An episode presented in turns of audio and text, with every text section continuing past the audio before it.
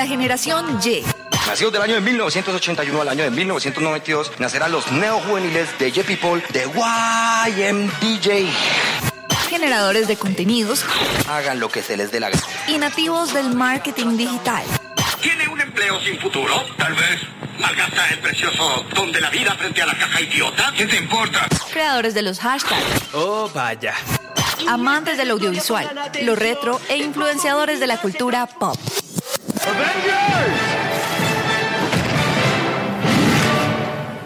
Assemble. Esto es Vainas de Millennials.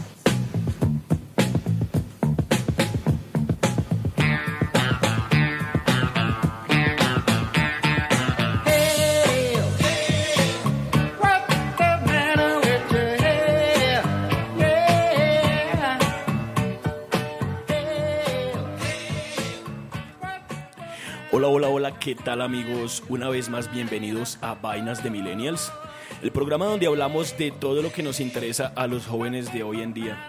Como siempre es un gusto estar aquí con ustedes y por supuesto presentarles a la mesa de trabajo, eh, pues con la cual contamos en la tarde de hoy. ¿Qué tal chicos? ¿Cómo están? Daniela, ¿cómo has estado?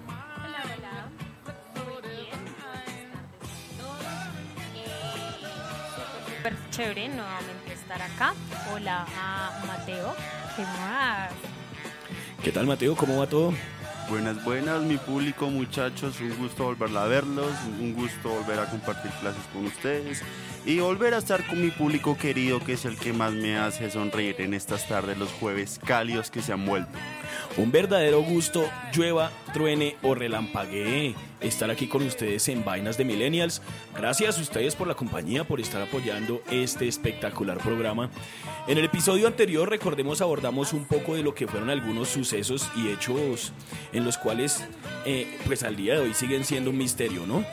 En esta oportunidad vamos a adentrarnos en el mundo de las teorías conspirativas. ¿Son realidad o ficción? ¿Qué piensan ustedes de ello? Yo creo que son realidad, por algo están, ¿no? Y hay unas que ya han hecho realidad. Hablamos hace unos cuatro o cinco programas, ¿te acuerdas que teorías conspirativas que fueron realidad, que se comprobaron? Entonces, lo que hay es tema para cortar. Bastante tela por cortar, eso sí es cierto. Antes de dar inicio a este programa, quiero que escuchemos una canción y les voy a, co- a contar como algo pequeño sobre esta canción. Escuchen, eh, presten atención y disfruten con nosotros en Vainas de Millennials.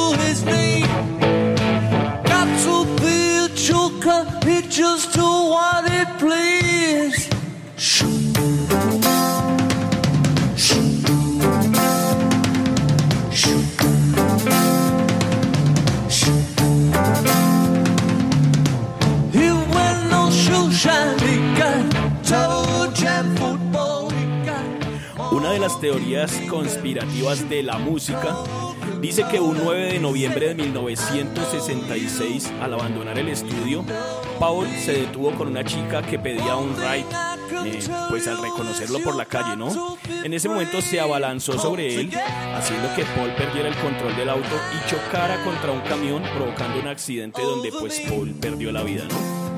Brian Epstein, el manager de la banda y el resto de la banda acordó encontrar un, sustituto. Para ello fue elegido William Campbell. Se rumora que eh, William era ex agente del servicio de inteligencia británico y que tenía un parecido asombroso con el ex miembro pues, de, de ¿no? Tiempo después de esto, el manager se arrepintió y amenazó con hacer público este hecho, por lo que en este momento y en este pues intervino el M15 para asesinarlo y hacer creer que todo esto había tratado de una sobredosis. A partir de estos hechos, los Beatles empezó a lanzar como señales para hacer referencia a la muerte del ex miembro en sus canciones y en algunas portadas. Uno de los mensajes más famosos fue la portada de Abbey Road. Donde la vestimenta de cada miembro tenía pues eh, un significado o indicaba un rol. Lennon, al ir vestido de blanco, representaba a un sacerdote. Ringo, que iba vestido de negro, sería un empleado de la funeraria. McCartney va con los ojos cerrados y los pies descalzos, eh, haciendo alusión a un cadáver. Y George en ropa vaquera, que sería el enterrador, ¿no? Entonces desde ahí empieza todo el tema de las teorías cons- conspirativas, incluso con la música. Continuamos disfrutando de esta espectacular canción. Early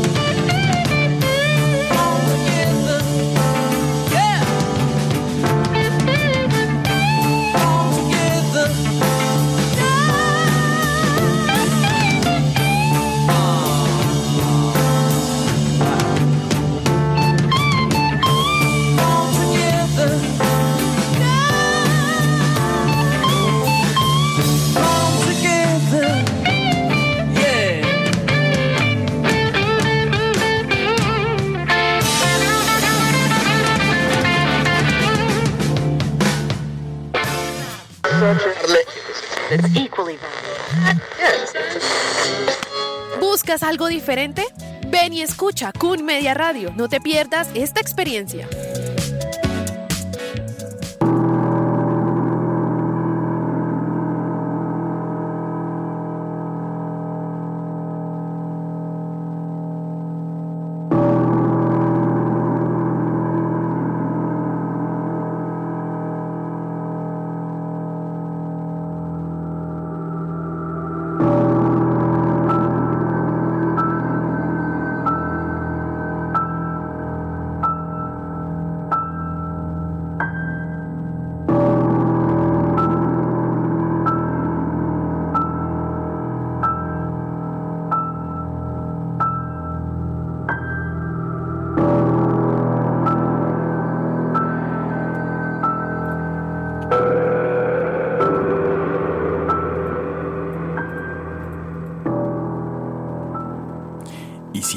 4 y 8 minutos de la tarde, oficialmente damos inicio a Vainas de Millennials.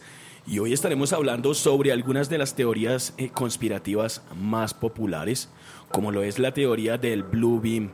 ¿Han escuchado ustedes al respecto de esta teoría? ¿Del Bluepin? El Blue Beam. No. Quiero que escuchen esto para que entremos en contexto y podamos como debatir al respecto de lo que pues de lo que nos trae esta teoría. ¿Escuchaste hablar del proyecto Bluebeam? Esta teoría de conspiración sugiere que la NASA y otras organizaciones gubernamentales están planeando una operación de falsa bandera para engañar a la población mundial y establecer un gobierno mundial único y una religión única. Según la teoría, el proyecto consistiría en cuatro etapas. La primera sería usar tecnologías de control mental para inducir a la población a creer en una nueva religión mundial. En la segunda etapa se crearía una falsa invasión alienígena utilizando tecnología de hologramas. En la tercera etapa se utilizaría tecnología de control mental para hacer que la población crea que su propia religión es la verdadera. Por último, se establecería un gobierno mundial único que impondría la nueva religión única. Esta teoría es muy viral en las redes sociales y es importante destacar que no hay evidencia y la teoría fue ampliamente criticada por la comunidad científica.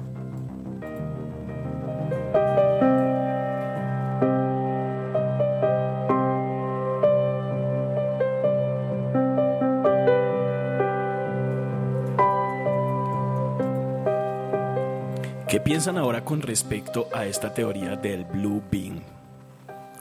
demasiado extraño, ¿no? Como raro otra vez Estados Unidos metiendo las narices en los demás países. ¿no? Siempre involucrado en todo ello, ¿no? Sí, creo, sí. Eh, no me parece descabellada, la verdad. Eh, pienso que no es tan, tan conspirativa. O sea, yo sí creo que tiene mucho, mucho, mucho de verdad.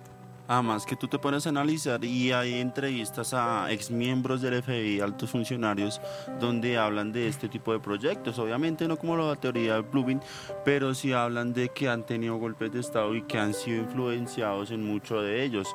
Eh, en Colombia pasó, pasó en Chile, pasó en Venezuela, entonces esa conveniencia de lo que Estados Unidos tenga en ese momento.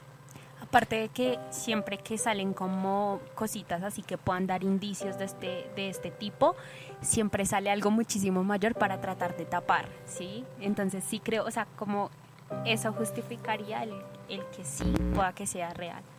Y de aquí se, se desprenden bastantes cositas, ¿no? De acuerdo con Monast, eh, que es un estudio que pues se ha estado como involucrado en todo este tema de Blue Beam, este proyecto detalla eh, que el nuevo orden mundial quiere apoderarse de todo el mundo a través de engaños, por lo que su plan es producir hologramas, escúchenlo bien, hologramas en el cielo con imágenes religiosas de ángeles, dioses y toda clase de divinidades, las cuales pues hablarán directamente a todos los ciudadanos y pues así acapararán como la atención de todos eh, logrando como este engaño nacional e- internacional. Es un engaño realmente mundial. De aquí se desprenden varias cositas.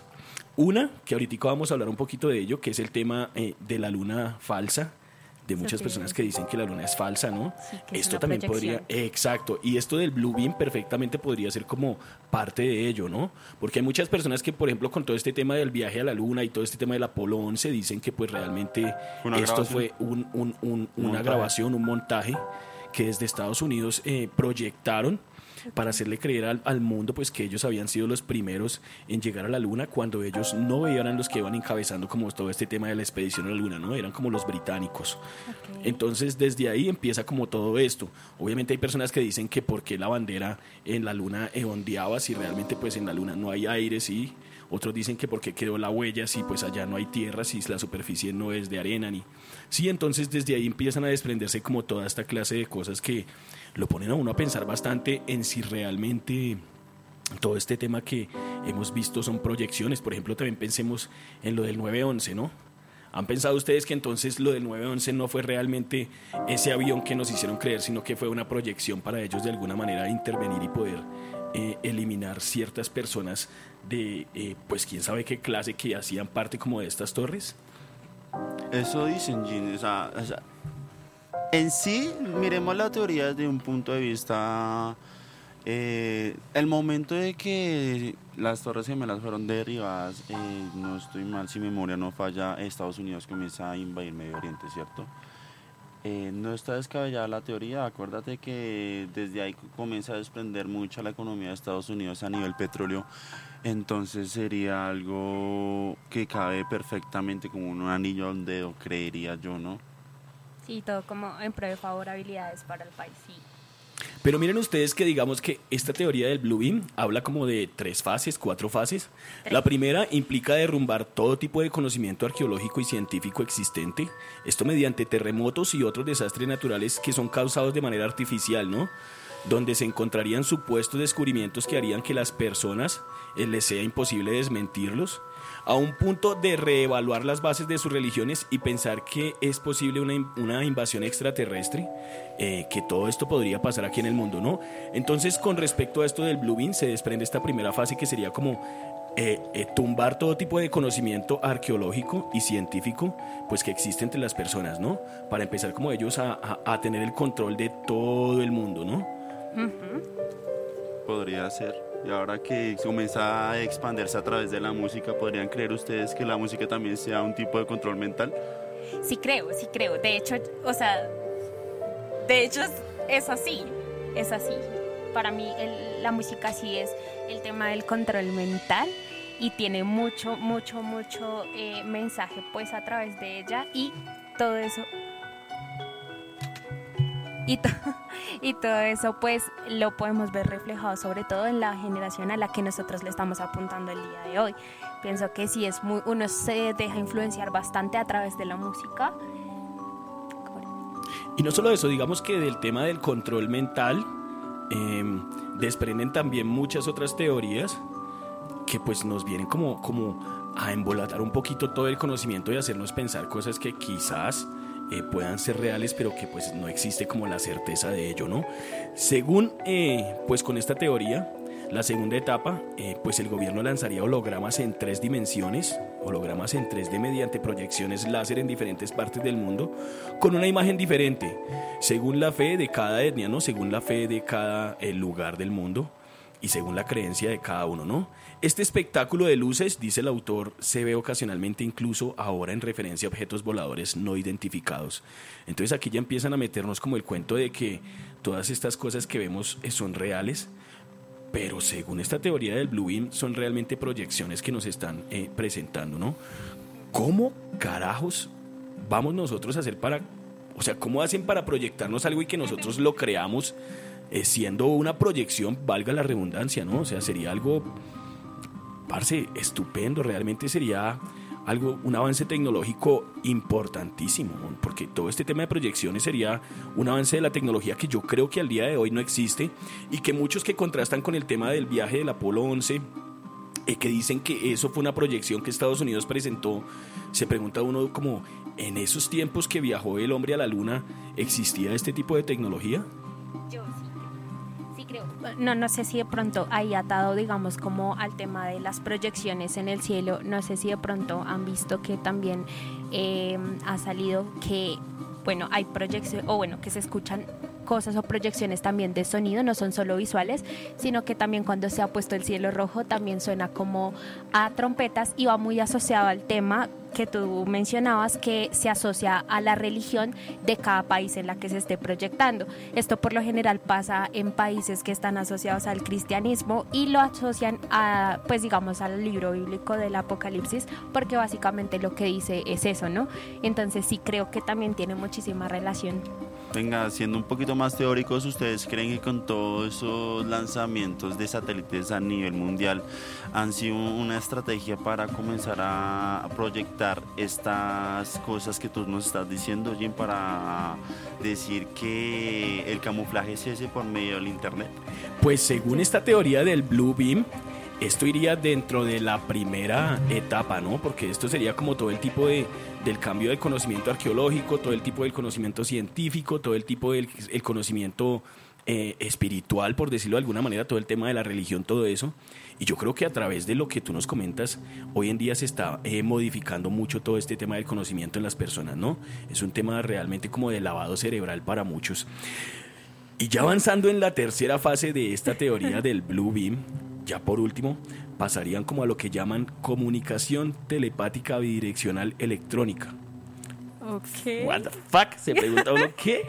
Pues con ondas de baja frecuencia emitidas directamente al cerebro, hacen que las personas crean eh, pues en lo que están diciendo estas ondas, ¿no? Tales ondas producidas con satélites serían alimentadas por computadores que guardarán bases de datos de considerable tamaño con información sobre el ser humano referente a sus culturas, ideologías, políticas, costumbres, idiomas y demás. Entonces, esta ya sería como el final de, de todo este proceso del Blue Beam, en el cual ya todos seríamos como borregos, ¿no? Siguiendo eh, pues a un solo orden mundial. Pues digamos que eso también estaría muy atado a algo que nosotros en alguna oportunidad también hablamos acá y sería como ese chip que querían implementar con, para el tema de discapacidades, pero que a la larga eh, lo iban solo como, a- o bueno, lo iban a mezclar con el cerebro para que parte eh, de, de nosotros fuera inteligencia artificial y parte, el resto fuera pues anatomía, ¿no? Entonces sí, también pensándolo de esa manera también tendría mucho sentido, es decir, que a las tres fases le estarían aplicando. Complicada la en cosa, un ¿no? Futuro, en un futuro no sería descabellada la idea, hasta los muñecos ya lo dijeron, no sé si ustedes se acuerden de Futurama, la serie del creador de Los Simpson hay un Mark episodio, Groening. exactamente, hay un episodio donde también hablan de eso, donde se le eh, instala un tipo de proyecciones de comerciales en tu cerebro. Entonces llegaremos a un futuro donde las compañías, donde altos mandos estarán dentro de nuestros cerebros, es la pregunta. Pues no estaría seguro, eh, pues con toda certeza no te podría decir si van a llegar esos tiempos. Pero según lo que eh, indican todo este tipo de teorías conspirativas, esa es la idea de todo ello, ¿no? Implantar chips en el cerebro humano para de esta manera poder eh, controlarlo y manejarlo pues a su manera, ¿no? Entonces, bastante complejo todo esto. Para los que recién llegan a Vainas de Millennials, para los que recién se conectan, estamos hablando de la teoría del Blue Beam y aquí los pongo un poquito de contexto para que continuemos con este programa. ¿Escuchaste hablar del proyecto Blue Beam? Esta teoría de conspiración sugiere que la NASA y otras organizaciones gubernamentales están planeando una operación de falsa bandera para engañar a la población mundial y establecer un gobierno mundial único y una religión única. Según la teoría, el proyecto consistiría en cuatro etapas. La primera sería usar tecnologías de control mental para inducir a la población a creer en una nueva religión mundial. En la segunda etapa se crearía una falsa invasión alienígena utilizando tecnología de hologramas. En la tercera etapa se utilizaría tecnología de control mental para hacer que la población crea que su propia religión es la verdadera. Por último, se establecería un gobierno mundial único que impondría la nueva religión única. Esta teoría es muy viral en las redes sociales y es importante destacar que no hay evidencia y la teoría fue ampliamente criticada por la comunidad científica.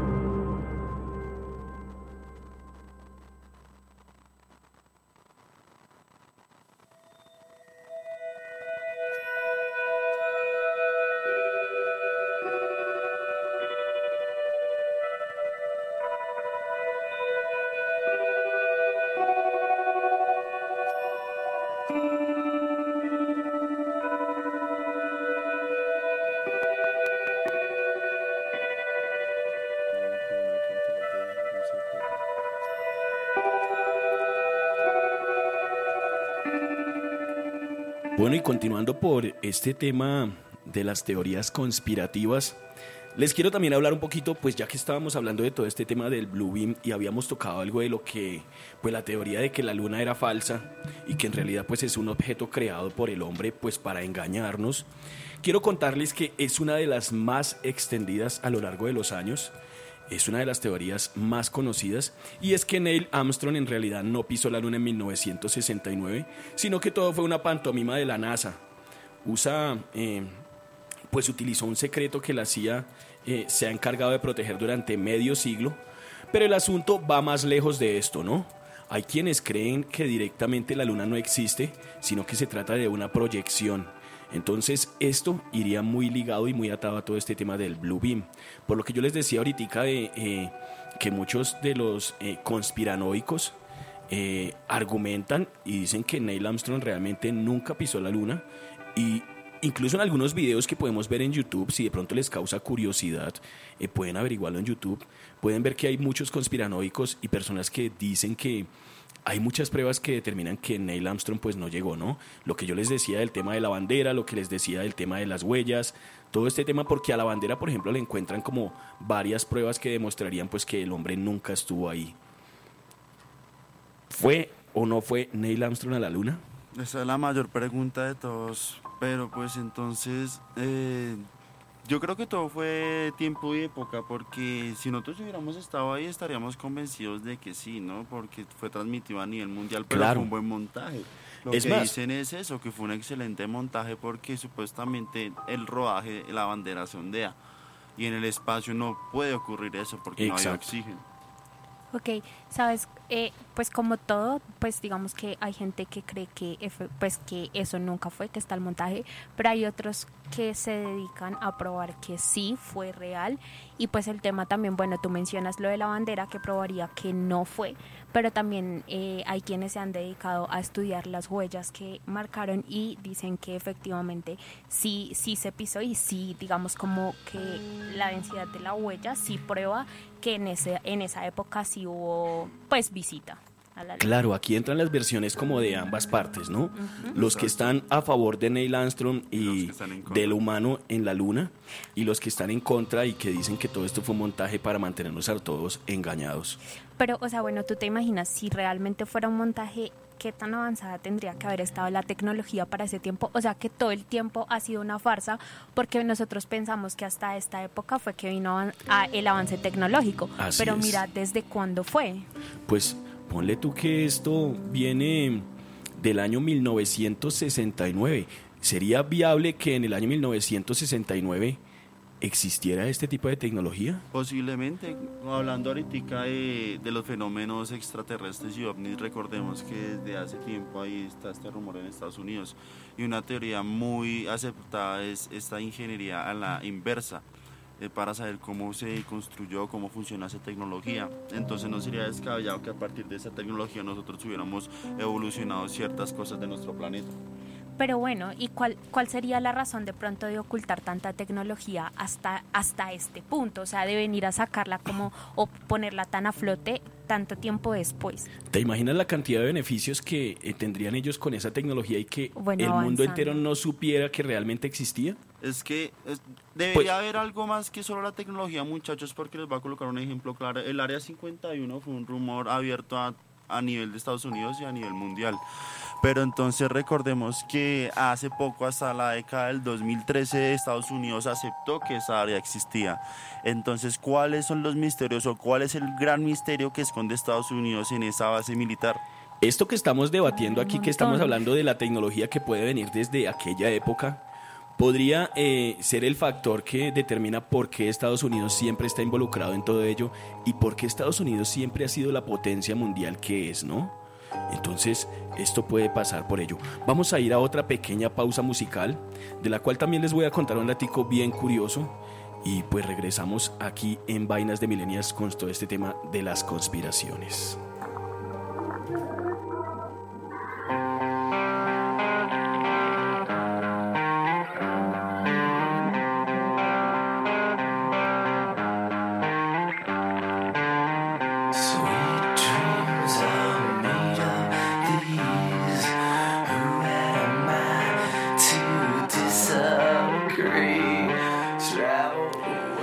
Otra de las teorías conspirativas que tiene que ver con la música eh, es sobre la extirpación de las costillas de Marilyn Manson.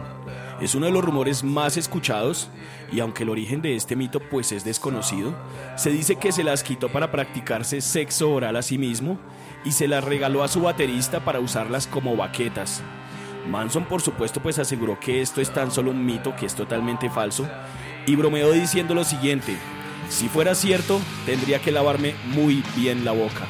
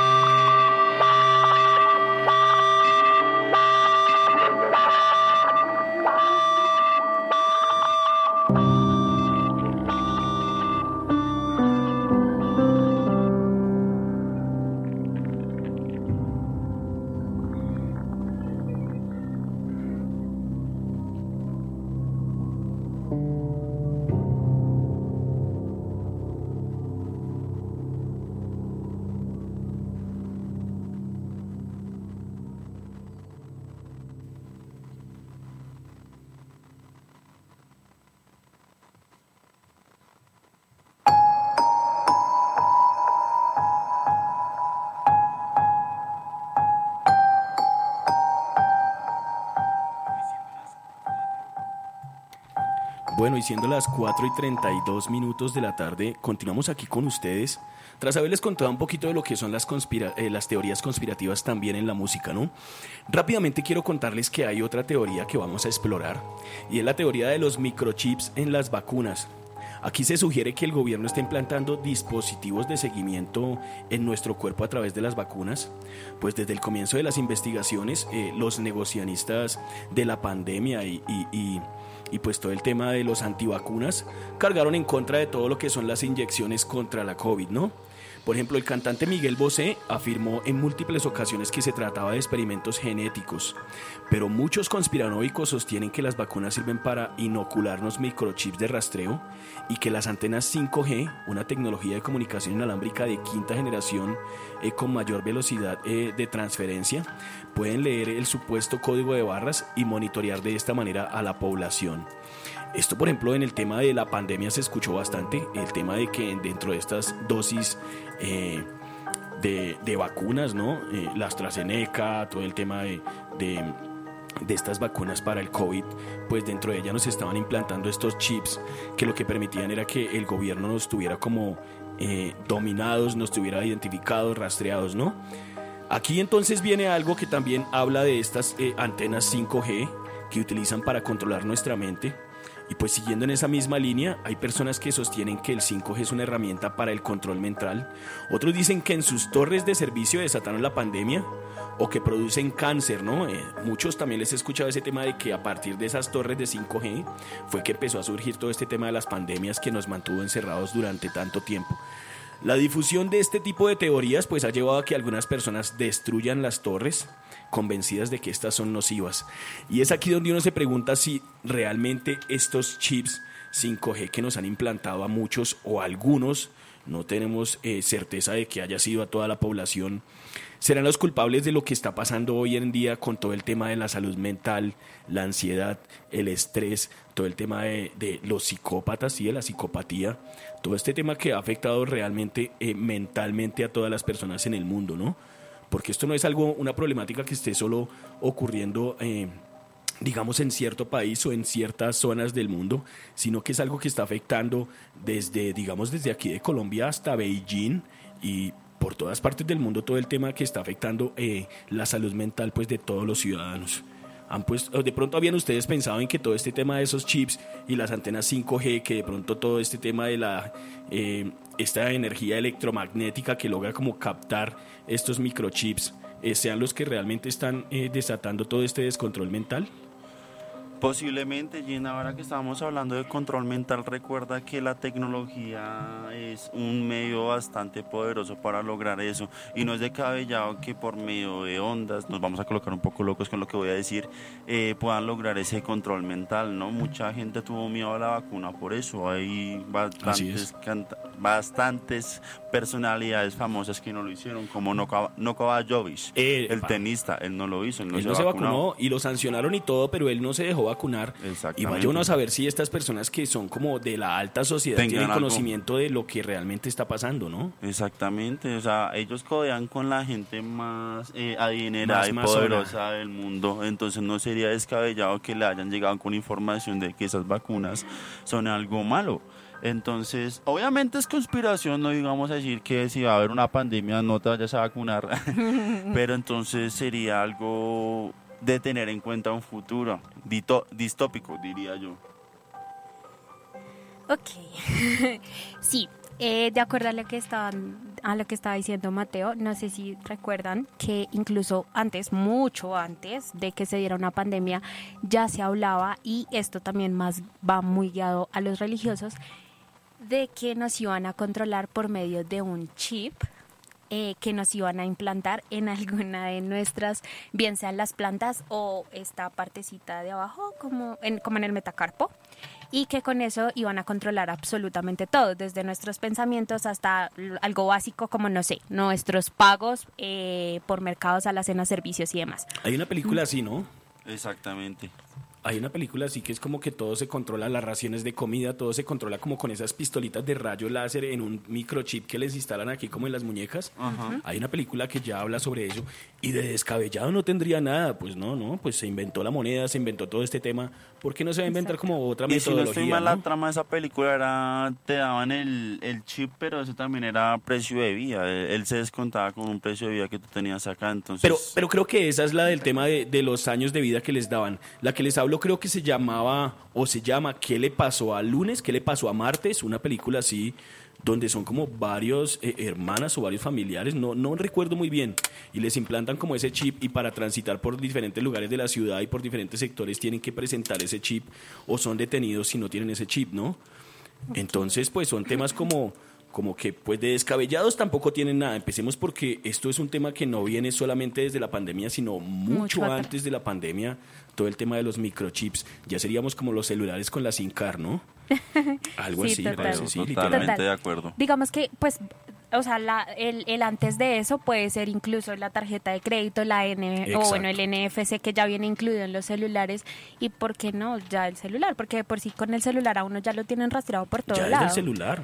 Es que yo creo que todos estos códigos QR, todos estos códigos de barra, toda esta clase de cosas que nos eh, ponen en cada artículo, en cada objeto, en cada eh, cosa que nosotros obtengamos, compremos, intercambiemos, eh, pues tiene mucho que ver con todo esto de cómo mantener controlado eh, todo en el mundo, ¿no? Sí, eso es verdad. Y de hecho es terrorífico pensar que todo comienza a convertirse así. Eh, raro, la verdad. No sabría, no sabría si comenzamos a, vivir ese, ese, ese cambio, porque ya estamos viendo que se está comenzando a pagar por medio de códigos QR y todo. Más adelante, ¿cómo se pagará? ¿Sabes cuál es la otra? no y sea digamos que, que ya, ya para, pues antes de pasar al otro, eh, el tema de que ya incluso en las mascotas tenemos implantación de chips en sus cuerpecitos para saber dónde están, por si se pierden y demás. Pues, Al único ¿quién que no le hicieron eso sea fue al perrito que encontró a los niños perdidos en la selva, ¿no? No estamos tan avanzados. Para esta clase de cosas sí no Aquí, existe ese tipo de no. tecnología. Pero bueno, digamos que esa puede ser, ese puede ser el, el preámbulo, ¿no? Pues como, como todo, pues su, su prueba en animales y seguimos nosotros. Sí, sí, así empieza todo este tema de experimentos eh, en seres vivos.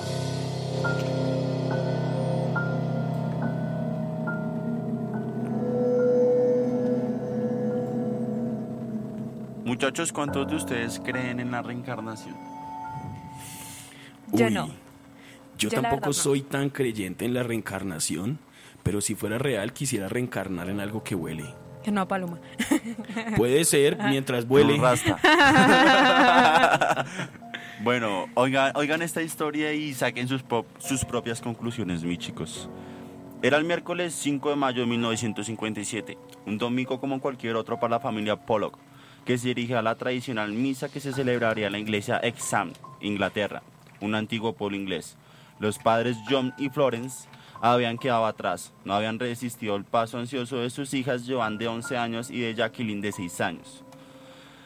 Esto ocasionó un accidente. Pese a que las chicas eh, iban con sus padres, se adelantaron y las atropellaron. Las embistió a ambas un eh, carro, eh, entonces acto seguido las chicas murieron y quedaron con unas huellas, quedaron con unas marcas de muerte. Eh, los padres totalmente destrozados eh, buscaron tener nuevamente unos hijos. Pasa y acontece que eh, tuvieron unos hijos el 4 de octubre de 1958. eh, ya habían pasado los nueve meses. Pa, sorpresa, gemelas. La familia Pollock volvió a tener gemelas. Lo extraño de este caso es que las niñas iban creciendo con comportamientos de las antiguas hijas eh, y tenían marcas de nacimiento con las muertes que sufrieron las chicas antiguas. Coincidía totalmente. Entonces decían que las niñas hablaban con una un, un lenguaje entre ellas. E- Ellas se comunicaban aparte pero entonces tenían muchos recuerdos y muchos comportamientos de las chicas eh, que murieron trágicamente. ¿Cómo ven ustedes esto? Pues, o sea, bueno, yo, yo parto de la base de que yo no creo en, en la reencarnación, pero mira que este no, no, o sea, digamos, no es el único caso. Y hay casos, digamos, infinidad de casos, en este pues puntualmente no les traigo uno, pero sí de, de padres que incluso hablan con sus hijos y los mismos niños de 3, 4 años les han dicho como, ay, ¿te acuerdas cuando yo era tu papá o cuando yo era tu mamá o te acuerdas de tal época? Y pues, o sea, sí sé que la imaginación pues es muy amplia, pero para que un niño de tres años salga con eso, un niño de cuatro años salga con ese tipo de comentarios, pues digamos que el tema de las marcas también puede ser alguna coincidencia y lo de las gemelas pues también, eso va por genética. con el tema de las marcas Sí. de muerte. Sí, puede ser, para mí sí puede Pues ser. porque cuando hablan de marcas de muerte, eh, según todo este tema, ¿no? Que fueron arrolladas por un vehículo, uno se imagina como eh, que les quedaron eh, Una línea grandota, me imagino. como de las, de las llantas, podría ser, les quedó como tatuado de la forma de las llantas o en ciertas partes de la sabe piel. cómo sería o, el accidente si las destrozó y si quedaron las- o si simplemente las arrolló, Pero es las que las pisoteó. marcas tampoco están diciendo que sean tal cual el este, o sea, Son tal cual, Dani. O sea, según lo que yo entendí en la cual. historia, nacieron con la marca de muerte eh, de las chicas que murieron, de Johan y de Catherine, ¿no? Entonces, aquí también se pregunta uno, ¿será que cuando nacieron las gemelas fueron bautizadas de la misma manera, Johan y Catherine? Ay, no sé.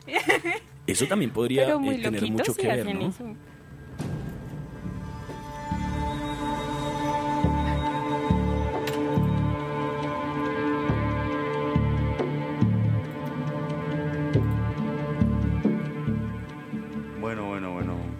Ya coloquémonos un poco más hollywoodenses, mis muchachos. Upa. ¿Cuántos de ustedes creerían eh, secuestrar un avión y escapar sería fácil? ¿Para usted sería fácil? Mientras mente. usted sepa pilotear un avión y tenga todo planeado, fácil no es, pero posible sí. Bueno, eh, no sé si alguna vez ustedes, ustedes escucharon la historia de D.B. Cooper. D.B. Cooper. No, No. cuéntanos un poco al respecto. Eh, bueno, eh, era noviembre 24 de 1971, un hombre bajo el alias de Dean Cooper compró un tiquete de avión. Entonces, el aeropuerto de Portland, Oregon, y pidió un pasaje eh, de ahí a Seattle, en Washington. El vuelo del número era el 305. Según el detalle oficial de la página del FBI, ¿no, muchachos? Eh, bueno, transcurso del viaje, transcurso unas horas, eh, D.B. Cooper llamó a la azafata y dijo que le mostró una evidencia de que tenía una bomba en el maletín. Entonces le dijo a la señorita que le dijera al piloto que necesitaba dirigirse a Nuevo México, pero antes de eso que le dieran 200 mil dólares en efectivo y así iba a soltar a la, a la tripulación, ¿no?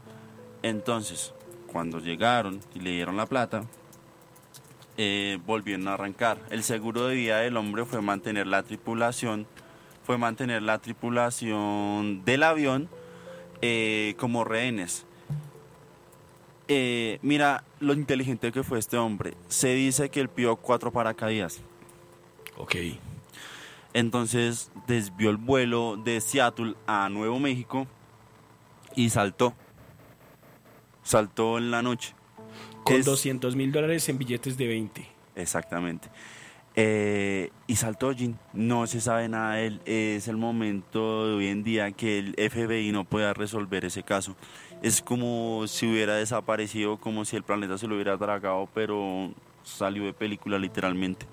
Es un caso que le quedó, por decirlo así, grande a una de las agencias más eh, eficaces del mundo. Además que el escape fue de película. No, y como siempre, como siempre en Estados Unidos ocultando todo, ¿no? Aquí entonces ya dicen que el FBI, según el FBI, eh, eh, pues este personaje saltó y según ellos lo más viable es que no haya alcanzado a abrir su paracaídas, por ende entonces ellos lo dan por muerto después de esto, ¿no? Cuando realmente él debió vivir su hazaña con, no creo que contarla, pero vivirla y gastarse todo ese dinero en ese tiempo, ¿no? Porque Mm, Eso era un platal, y ni más en un pueblo de tercer mundo. No estoy siendo denigrante con México, amor a México, pero obviamente no vamos a comparar el dólar de esa época cuando estaba en sus cimientos, cuando estaba fuerte y a nivel mundial todavía estaba posicionado como uno de los países eh, más potentes y todavía lo es, ¿no? Entonces, de que se dio a buena vida, sí se la dio. Eh, la pregunta es, ¿de verdad sobrevivió? Pues puede, puede ser, es que aquí el tema es lo siguiente. Digamos que cuando uno va a realizar paracaidismo o una vuelta así, se va uno a, pues a lanzar desde un avión, un helicóptero, no sé si de pronto lo habrán hecho. Yo ya tuve la oportunidad, lo que más recomiendan es no hacerlo en horas de la noche, ¿no? Pues por todo el tema de que eh, pues uno tiene que mirar muy bien dónde es que va a aterrizar, ¿no? Dónde va a planear para uno pues poder caer sin sufrir ninguna lesión. Este hombre saltó en horas de la noche, 8 de la Exacto. noche. Imagínense ustedes La tal oscuridad. oscuridad eh, saltando a muchos kilómetros de altura, ¿sí? Lanzar uno y lanzarse sin usted haber, sin saber usted cómo ¿Dónde va a caer? exactamente en qué terreno usted va a ir a, a aterrizar, ¿sí? Esto, por ejemplo, podría ser un factor que diga que, eh, pues, este hombre perdió la vida. Sin embargo, pues todo es viable, ¿no? Tú con un paracaídas, así como nosotros especulamos de que él no sabía dónde iba a caer, él perfectamente pudo haber hecho el estudio de todo exactamente iba dónde iba a saltar y de esta manera, pues, lograr escaparse con esta cantidad de dinero.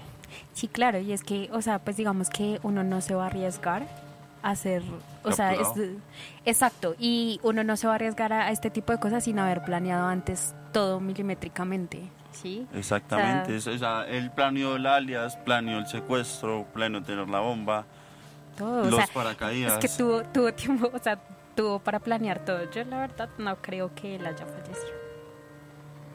Son cosas que nunca vamos Yo a creo que saber hasta con certeza, ¿no?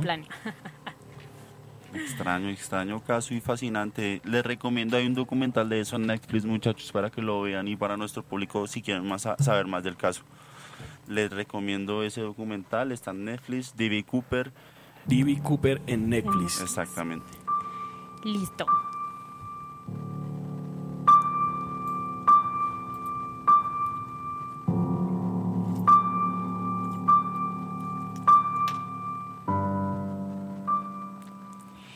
Listo. Eh, ¿Alguno de ustedes ha escuchado el término pornomarxismo? Pornomarxismo. No, no, Dani, la verdad Lo no. he escuchado, pero cuéntanos un poco y a todos los oyentes que están muy interesados en saber qué pasa con este término.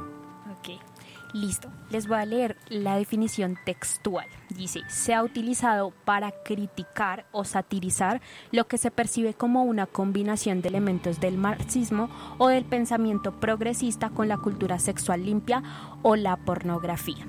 ¿Listo? ¿A qué va esto? Eh, una politóloga llamada Laura Méndez en algún momento hizo referencia a una expresión que se utilizó en un libro llamado El libro negro de la izquierda y es básicamente un ensayo que sostiene que esta marcha o esta revolución impulsa el homosexualismo ideológico y la pedofilia. ¿En qué se basa esto? En que estas, eh, digamos, dos situaciones que antes eran muy discriminadas, hoy son las que tienen el poder. ¿sí? No sé si asociado a esto de pronto ustedes han escuchado el término de que, o el término no, sino teorías como que en Canadá ya la pedofilia está, eh, o bueno, tiene una categoría especial, incluso los pedófilos pueden asistir a jardines porque se considera como, eh, el pedófilo se considera como un menor. No sé si han escuchado. Sí, sí, he escuchado eso, Dani. La verdad, nos estamos, está, está loco el asunto, pero que si hay de, de ideología política lo, lo, lo dudo. Sí, es Lo una dudo. teoría eh, conspirativa de ultraderecha. Exactamente. Si te sí. pones a pensar con lo que está pasando actualmente en Colombia, con las publicaciones que, nos, que vemos en Facebook eh, y demás lugares eh, de red social, eh, están hablando de eso.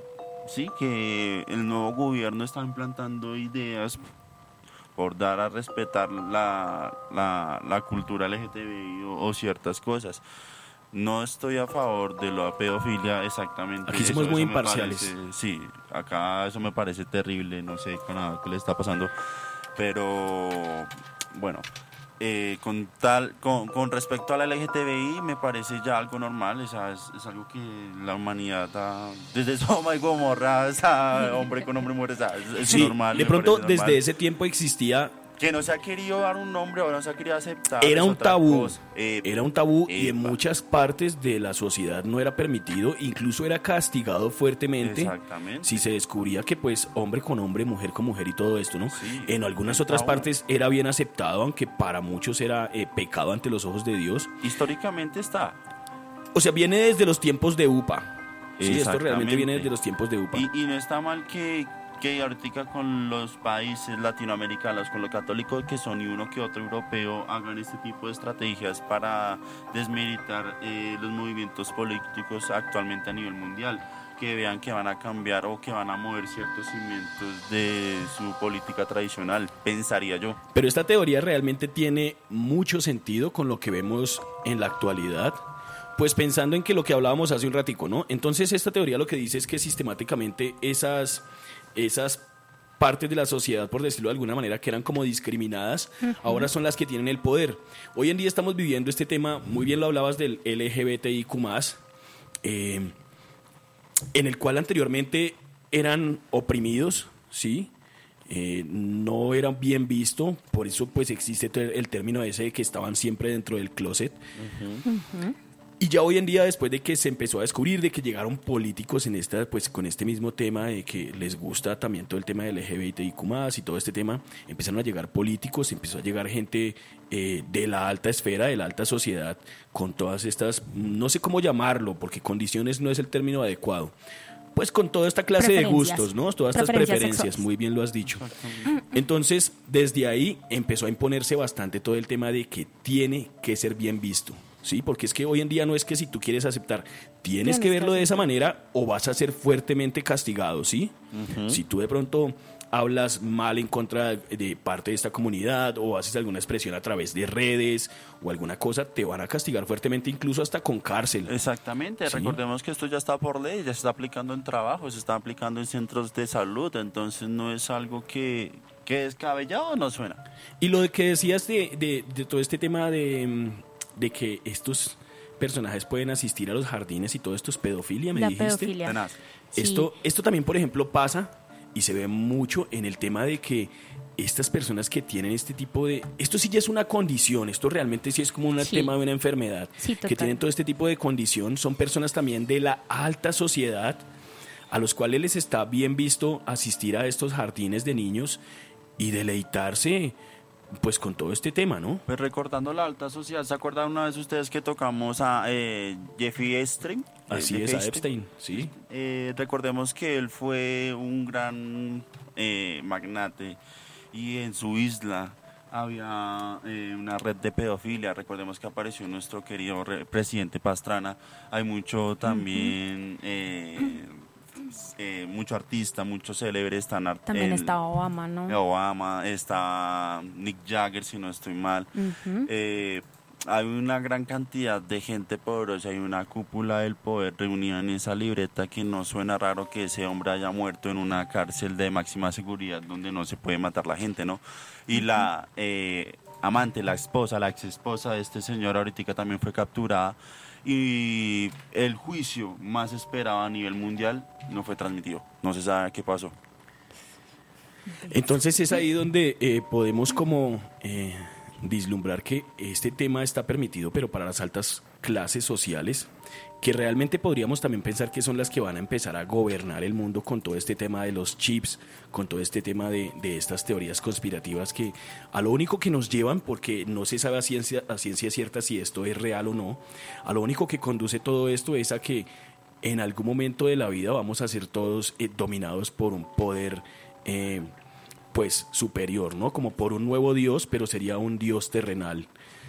Entonces, mm, aquí no nos queda sino como seguir investigando y seguir pensando en todo este tema de las teorías conspirativas.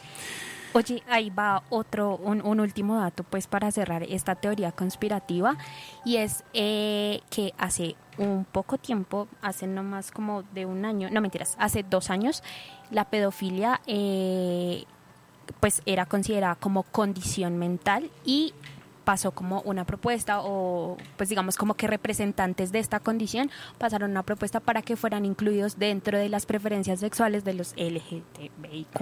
Por eso, entonces, pues de descabellado tampoco es que tenga nada, ¿no? Está pues bastante eh, complejo el tema. Yo en esta es teoría complejo, podría estar pensando que de pronto sí se llegue a dar de alguna manera. Bueno, creo que de esta manera hemos llegado al final de Vainas de Millennials. Nos faltó contarles y hablarles al respecto de algunos temas. A mí me quedaron algunos en el tintero, creo que a la mesa de trabajo también. Exactamente, sí. por Entonces, por, supuesto que Vainas de Millennials, teorías conspirativas, les trae un Segunda 2.0. Pero mejor aún, si usted se perdió eh, alguna parte de este episodio, si usted se perdió de pronto un pedacito, que es que me conecté a las 4 y 8, no se preocupen, recuerden que ya nos pueden encontrar en Evox, pueden revivir este capítulo y actualmente ya nos encuentran en Spotify como Vainas de Millennials. Ahí pueden estar reviviendo todo este capítulo para que en la segunda eh, en la segunda parte de este programa pues no se pierdan eh, nada de lo que les estamos contando.